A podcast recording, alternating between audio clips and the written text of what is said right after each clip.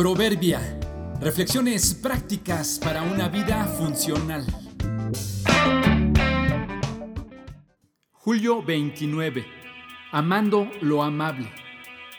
Es relativamente fácil moldear lo moldeable.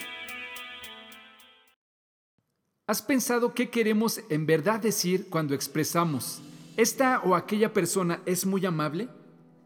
Según la Real Academia de la Lengua Española, la palabra amable tiene dos acepciones. La primera, amable es una persona afable, complaciente, afectuoso.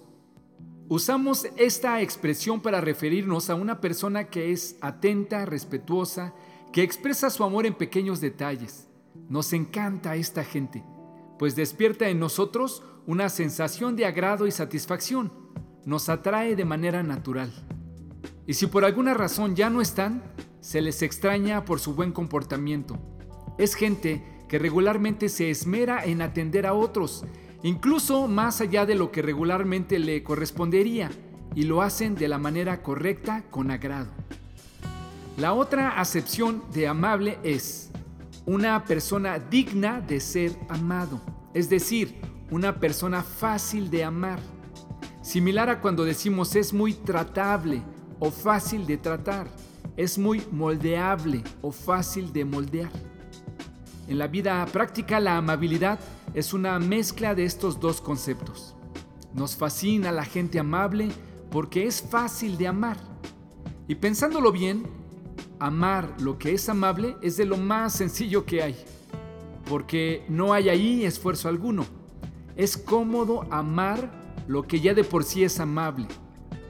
Si tomas una barra de plastilina o una de chocolate y la pones al sol por unos minutos, será fácil moldearla. Pero si la obtuvieras fría de un cajón, ese sí sería todo un reto. Jesús sabía de esta tirante dinámica y en una ocasión enseñó, si solo amas a los que te aman, ¿qué recompensa hay en eso? Si eres amable solo con tus amigos, ¿en qué te diferencias con cualquier otro? Hasta los corruptos paganos hacen eso. Sus preguntas a la inversa son nuestro verdadero reto en las relaciones sociales. ¿Quieres una recompensa? ¿Quieres en verdad ser diferente a los otros? Ama a tus enemigos, ora por quienes te persiguen. De esta manera estarás actuando como un verdadero hijo de tu Padre que está en los cielos.